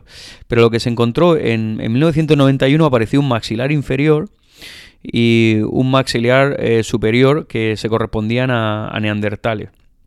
Eh, se vio que había, aquí es donde, yo me acuerdo de hace unos años que estaba viendo un documental en Netflix y hablaba de esta estos neandertales de la cima de las palomas como el, primer descubrimiento, eh, no sé quién fue el primero, la verdad es que estas cosas no merecen la pena, pero este documental de Netflix hablaba de este, entrevistaban a Michael Walker y, lo vi aquí en Netflix, lo vi aquí en Estados Unidos, vamos, lo entrevistaban en, en inglés, vamos, el documental estaba en inglés. Eh, hablan de este enterramiento de Torre Pacheco en, Murcia, en el campo de Cartagena, en la cima de las Palomas, como el enterramiento funerario y como la evidencia, porque él señaló que esto era un enterramiento funerario y que ellos enterraban a sus seres queridos eh, los cubrían con piedra posiblemente y se ve por las por las posturas por las posturas en los que en los que lo colocaban que era una forma no natural no entonces cuando una persona está enterrada bajo unas piedras con una postura pues se piensa que podrían dejarlos ahí en una cueva en una época donde hubiera un, mejor clima no el clima en aquella época en el sur de la península ibérica era parecido al de hoy rondaba en torno a los 20 grados. Entonces eh, eh, pues se podría pensar que los dejaban en las cuevas pues para evitar que los que los utilicen que se los coman las fieras o, que sean, digamos, pues un poco lo que se hace un poco el respeto a, nuestros muertos, ¿no? Hay una cueva ahí, la cueva se llama la Cueva Negra, donde se han encontrado también eh, restos de cultura achelense, que es anterior, ¿no? Y se han encontrado restos de pirotecnia y restos de Homo eh, heidelbergensis, que es este ancestro común que tenemos. Eh, y bueno, la verdad es que me parece muy, muy bonito, muy interesante haberlo leído aquí, como que ellos hablan ya del Homo sapiens neandertalense que me parece eh, mucho más eh, apropiado, porque lo que hemos visto es que el desarrollo tecnológico era eh, muy parecido al de la época. Se ha encontrado aquí, algunos, en los entierros se ha encontrado un, individuo que, se ha llamado SP, SP, imagino, de cima de las palomas, SP96. Y este es una mujer que tiene los codos flexionados y las manos eh, se encuentran tocando la frente. O sea que esto, esto no es una postura natural de una persona fallecer y de caer, sino que se nota que, ha sido colocada eh, a propósito de esta manera. Eh, luego también hay otra figura que se llama SP, la han llamado SP97, que, que, es un niño. Y este niño tiene las, las, manos apoyadas sobre la cabeza. O sea que esto sugiere otro enterramiento em, inteligente. Eh, hay otra figura que es el SP92, que, que es otro, un adulto, unos 25 años aproximadamente. Se han encontrado también piezas de, de sílex, eh, también. se han encontrado restos de todo tipo de animales que había, fíjate, en la, zona de, la cima de las Palomas en, Torre Pacheco, eh, se han encontrado eh, hienas, se han encontrado eh, lobos, se han encontrado linces, rinocerontes, se han encontrado tortugas se han encontrado asnos, asnos eh, de, la época, ¿no? Asnos prehistóricos. Eh, se han encontrado gatos monteses, siguen habiendo gatos monteses por ahí también en alguna zona. Se han encontrado berberechos y vieiras, a pesar de estar eh, más o menos en aquella época estaban alejados de la costa. Desde ahí se puede ver la costa hoy en día, pero, pero está bastante alejado, o sea que había un desplazamiento y se piensa que incluso algunas de estas cosas se podrían haber recogido y habérselas llevado y se podrían haber utilizado con otro, con otro fines. Incluso se han, se han visto hipopótamos. O sea, hipopótamos. Hipopótamos hace 40.000 años en el campo de Cartagena. O sea, que me parece fascinante. La dieta era principalmente carnívora porque no estaban en la costa.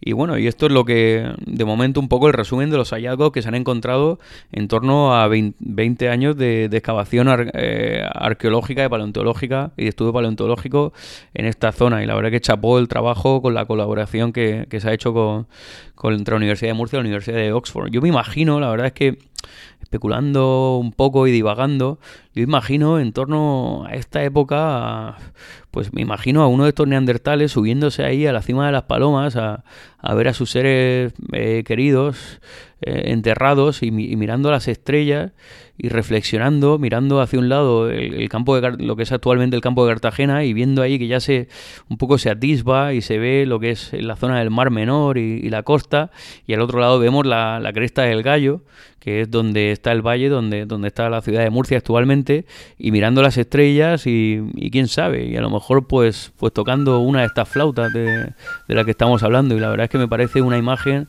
eh, para, digamos, fantasear, retener en el, en el imagen, yo creo que todos nos podemos, nos podemos imaginar una cosa así, como una, una escena muy, muy humana de, de, estos, de estos compañeros que, que poblaron Europa durante tantos miles de años.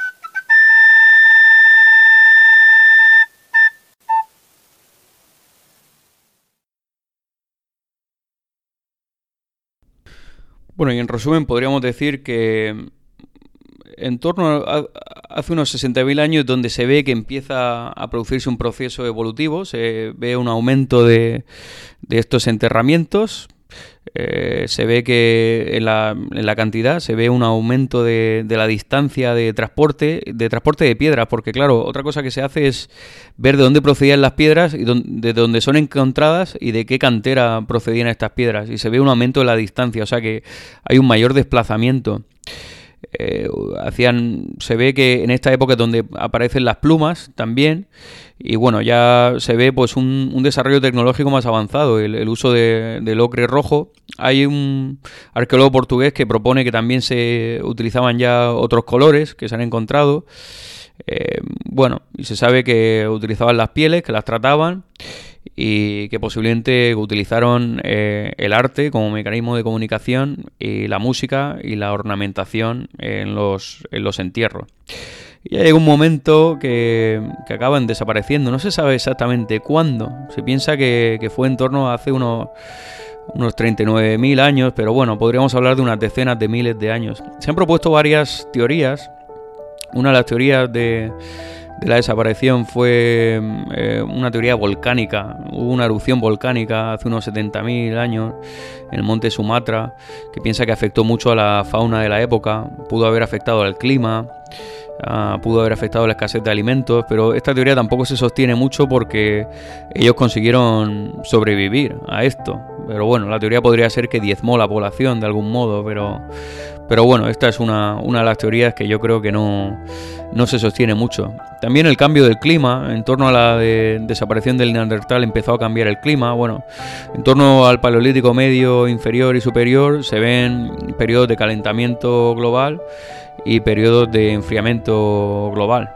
O sea que esto podría haber afectado a los alimentos, a su capacidad para resistir el, nuevo clima, a, la, los otros animales que hubiera en la época, cómo se hubieran adaptado. O sea que esto, esta teoría es una de las teorías más aceptadas, la del cambio del clima y cómo afectó esto al alimento. También la llegada del Homo sapiens, se podría haber producido una competencia por, por el alimento y entonces esto podría haber disminuido pues una población que era vulnerable en aquella época con una tecnología eh, parecida pero que claro ahora hay dos especies compitiendo por el alimento eh, puede ser que haya habido contactos sobre todo en esta zona de Oriente Medio eh, que es donde, donde vemos un, contacto terrestre que era más probable. Es, difícil saber si hubo un contacto vía marítima porque claro en, Gibraltar y, norte de Marruecos no no, vemos un contacto a pesar de que las dos especies coexistieron a solo 24 kilómetros de,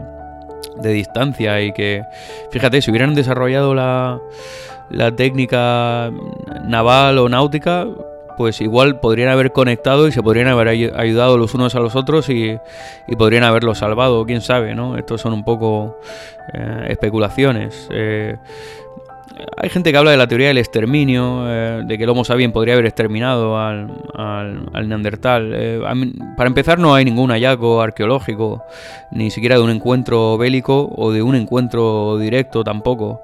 Eh, hay teorías de, esto, de cráneos que aparecen, que apareció un cráneo en Portugal hace poco de un niño, un cuerpo de un niño que bueno este arqueólogo portugués el tal Silao que es bueno un poco más eh, va un poco más a contracorriente pues piensa que, podría haber sido un híbrido que, había ya en esta aquella época y que sobrevivieron más tarde pero eh, bueno estas cosas no se pueden saber no, no hay consenso sobre esto. La verdad es que hay más preguntas que respuestas en, qué es lo que pasó y a mí pues es una teoría que, me gusta menos yo, yo me imagino cómo ellos eh, afrontarían su propia desaparición o extinción, hasta qué punto podrían tener un contexto o un comprendimiento de, lo que eran ellos como especie. O sea, eh, nosotros ahora, hoy en día, eh, tenemos una ansiedad, ya no solo la ansiedad de la muerte, sino la ansiedad de la extinción humana, porque somos conscientes de lo vulnerables que somos como especie, que somos, eh, bueno, hay teorías apocalípticas durante los últimos 2.000 o 3.000 años teorías apocalípticas siempre presentes en la sociedad. Ahora mismo nos enfrentamos a cambios climáticos, nos enfrentamos a posibles eh, un, conocimiento de posibles meteoritos o asteroides que podrían impactar sobre la Tierra y, exterminar a nuestra especie. Y somos conscientes de que muchas especies han desaparecido y que la lógica es que nosotros acabamos, acabemos desapareciendo en algún momento eh, por cualquier razón o, simplemente que la Tierra eh, y el Sol tienen un tiempo limitado, ¿no? Entonces somos conscientes de esto como especie. Yo, yo dudo que ellos tuvieran tanto conocimiento porque eh, ellos vivían en como nosotros vivíamos en aquella época, o sea, tenían un desarrollo parecido al nuestro, entonces eran grupos separados y yo creo que el conocimiento eh, iba muy lento, la comunicación iba muy lento y se transmitía de forma oral. No sé hasta qué punto pudieran haber entendido un entendimiento de, una extinción como, como, especie. Lo que sí que tenían un conocimiento de la muerte, ¿no? Y digamos que la ansiedad en torno a la extinción como especie o, o la muerte de uno mismo está muy relacionada. Porque cuando uno muere, pues entiende que esto es algo irreversible y si ve que desaparece su clan o su grupo, pues esta por cualquier cambio climático, por falta de alimentos, eh, pues eh, esta ansiedad es, muy parecida, ¿no? Que uno puede vivirlo como la, propia desaparición de, del mundo que le rodea el comprendimiento del mundo que, que tendrían en aquella época. Pues sabemos que hasta hace muy poco pues pensábamos que la Tierra era plana o, o, pensábamos que el mundo era los kilómetros a la redonda que nos rodeaban y esta era nuestra explicación del mundo, ¿no? Porque es el entendimiento, pues hasta qué punto ellos entendían el mundo. Miraban hacia arriba, miraban a las estrellas y veían estas eh, lucecitas que podrían haber sido, como, ¿por qué no? estos puntitos rojos que luego eh, podían haber representado.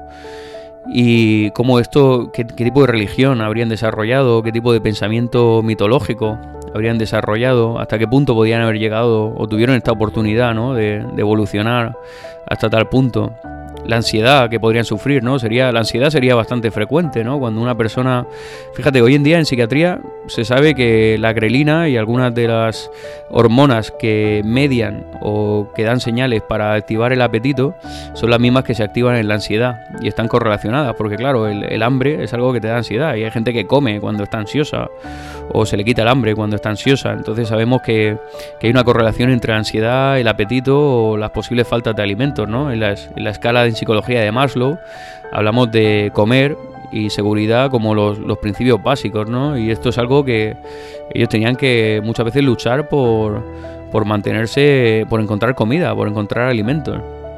Y esto pues genera una ansiedad clara, entonces tendría que ser prevalente la ansiedad. Y podrían tener otros trastornos o síntomas mentales de todo tipo, psicóticos, depresión, eh, etcétera. Eh, tenían rituales y ellos entendieron la muerte y entendieron la pérdida de un ser querido y ellos sufrieron muy probablemente el duelo y tenían los genes y la capacidad para desarrollar el lenguaje y esto pues lo pondrían en palabras y lo expresarían de alguna, de alguna manera y también entenderían la sexualidad y tendrían su propia eh, mecanismos de socializar y de apareamiento para el mantenimiento de, de, la propia especie o del propio clan o el propio grupo al que, al que pertenecía.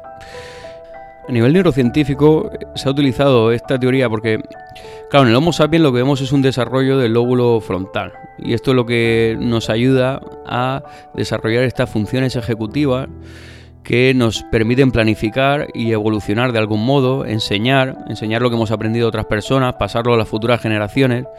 Y en los neandertales se vio que tenían la frente más eh, baja y tenían posiblemente un lóbulo frontal menos desarrollado. Esto se utilizó como teoría para explicar que a lo mejor no eran tan inteligentes, pero lo que vemos es un nivel de tecnología equivalente a la del Homo sapiens del momento.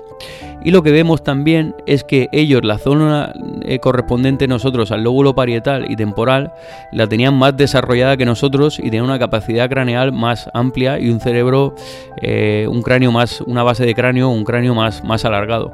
Con lo cual, esto lo que indica es que si hubieran tenido un lóbulo frontal menos desarrollado que el nuestro y el resto del cerebro hubiera sido igual, sí que se podría justificar que posiblemente tenían menos capacidad para evolucionar que nosotros.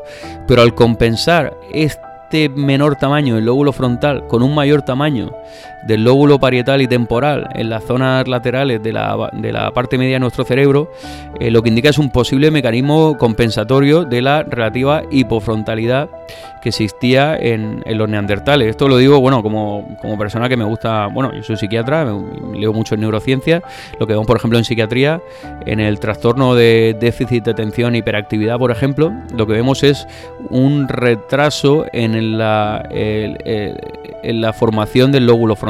Y muchas veces esto queda en síntomas en la edad adulta y lo que vemos es una hipofrontalidad. Y lo que se ve en esta gente a veces es que son más creativos, eh, son gente que, que mayor creatividad y que muchas veces la gente compensa, o sea, la, gente con déficit de atención, con la, conforme avanzan en la edad adulta, aprenden a compensar esta relativa hipofrontalidad con eh, haciendo trabajar más al lóbulo temporal y parietal. Y esto desde el punto de vista evolutivo es lo que vemos en los neandertales. Entonces, esta hipofrontalidad yo creo que no se podría utilizar para decir que había una cierta superioridad, como se ha dicho alguna veces, sobre el Homo sapiens. Y yo creo que si, si ya a nivel tecnológico los vemos en una época contemporánea de los dos, con unas capacidades similares, eh, no sé cómo, cómo se podría justificar esto, cuando en Homo sapiens hemos visto en diferentes civilizaciones eh, desarrollos de la tecnología distintos a lo largo de toda la historia, ¿no? Y aquí, sin embargo, ni siquiera vemos esto. Entonces yo creo que yo creo que la inteligencia, la capacidad de inteligencia era eh, absolutamente equivalente. Y yo creo que, es una, manera bonita un poco de, de recordarlos porque ellos tenían un cerebro distinto al nuestro. Y la verdad es que nos podríamos preguntar qué habría pasado si, si existieran todavía con nosotros, si, hubieran, si, si estuvieran todavía aquí, cómo habrían entendido el mundo, o si hubieran sido ellos los que hubiesen eh, sobrevivido, habrían, qué se habrían preguntado, cómo habrían evolucionado, cómo habrían llegado ellos a, a, intentar conquistar el espacio, habrían llegado a la Luna, habrían llegado a desarrollar la ciencia como hemos hecho nosotros, o si hubiéramos coexistido juntos, habríamos tener un cerebro inteligente distinto eh, del que pudiéramos echar mano, ¿no? Y, ver cómo un, Homo sapiens entiende el mundo y cómo un Neandertal entiende el mundo. Y ellos a lo mejor habrían tenido unas habilidades superiores a nosotros para algunos aspectos que nos habrían desarrollado, nos habrían ayudado a evolucionar en conjunto eh, de una manera eh, más eficiente. Bueno, estos son todo especulaciones, un poco que me hago yo un poco en torno a conforme voy aprendiendo sobre, sobre estos compañeros que, con los que coexistimos durante miles de años.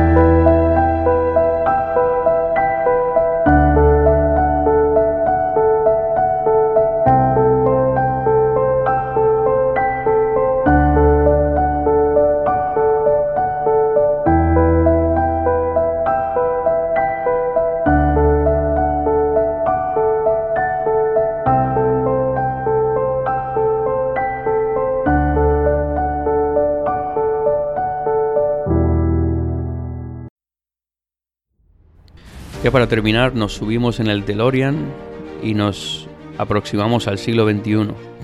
Hay un científico, yo diría que es el científico más popular de, del momento contemporáneo, que es de origen sueco, pero ha trabajado en Alemania toda su vida, en el Max Planck Institute, y se llama Svante Pavo. Y este desarrolló las técnicas de PCR, de reacción en cadena de polimerasa, y ha conseguido pues hacer un poco de paleontología genética y ha conseguido pues codificar ADN de algunos animales incluso él era un egiptólogo antiguamente antes de pasarse a la biología y consiguió codificar el ADN de, de alguna de las momias eh, egipcias que encontró en, el Museo de Egipto de la Alemania del Este. Y llegó un momento en que se le planteó el reto de si podía llegar a eh, codificar y eh, decodificar el, el ADN neandertal. Y se le concedió esto a él porque fue el único de las personas de todos los laboratorios, porque claro, había hay muy pocas muestras, ¿no? Y hay un eh, museo de evolución humana en Alemania que están dispuestos a donar un trozo de, de hueso eh, para, ver si se podía llegar a esto y poder llegar a comprender, eh, digamos, eh, acceder al, ADN neandertal. Y se había propuesto tres o cuatro científicos y Svante Pavo fue el único que dijo que no estaba seguro, que no estaba seguro de si él iba a ser capaz de hacer esto. Y precisamente por eso fue a él al que se le coincidió el proyecto, porque todos los demás habían dicho que estaban totalmente seguros con esta ambición de, llegar a, conseguir ellos pues ponerse un poco la medalla, ¿no? De haber sido los que habían conseguido secuenciar el ADN neandertal. Bueno, se le encargó este Svante Pavo y, se, consiguió, pues en el momento en que consiguió ya eh, secuenciar el 55% del ADN, ya se empezó a ver qué de equivalencia había con el ADN eh, nuestro de, este Homo, Homo sapiens, eh, aunque ellos pues ya lo llamamos Homo sapiens neandertalensis, ¿no? Como estamos hablando, pero bueno, con, nuestra propia especie. Y se vio que en África no había ninguna correspondencia, o sea que no habían quedado trazos del, de ADN eh, neandertal en África, pero sin embargo se vio que en Europa sí que había una correspondencia y que en torno a esta correspondencia, comparando, digamos, dos individuos con un individuo neandertal, eh, se podía estimar que en torno a un 2,5% del ADN eh, nuestro que tenemos en Europa y en Asia era neandertal. Con lo cual, esta era una prueba paleontológica genética de que nos habíamos mezclado. Y de que nos habíamos mezclado, pero ¿dónde nos habíamos mezclado? ¿Nos habíamos mezclado en Europa? ¿Nos habíamos mezclado en Asia? Claro, como el porcentaje de ADN varía entre el 1 y el 4% y es más o menos equivalente en toda la población europea y asiática, pues estos encuentros, eh, si se hubieran producido en Europa o en Asia de forma separada, los porcentajes podrían haber variado, con lo cual se estimó que en estos contactos de las cuevas de Israel en Oriente Medio, en estos contactos donde probablemente se podría haber mezclado y que pudo haber una emigración del hombre moderno actual que llegó a Oriente Medio, que se mezcló con los neandertales y que esta última migración fue la que realmente acabó colonizando Europa y Asia.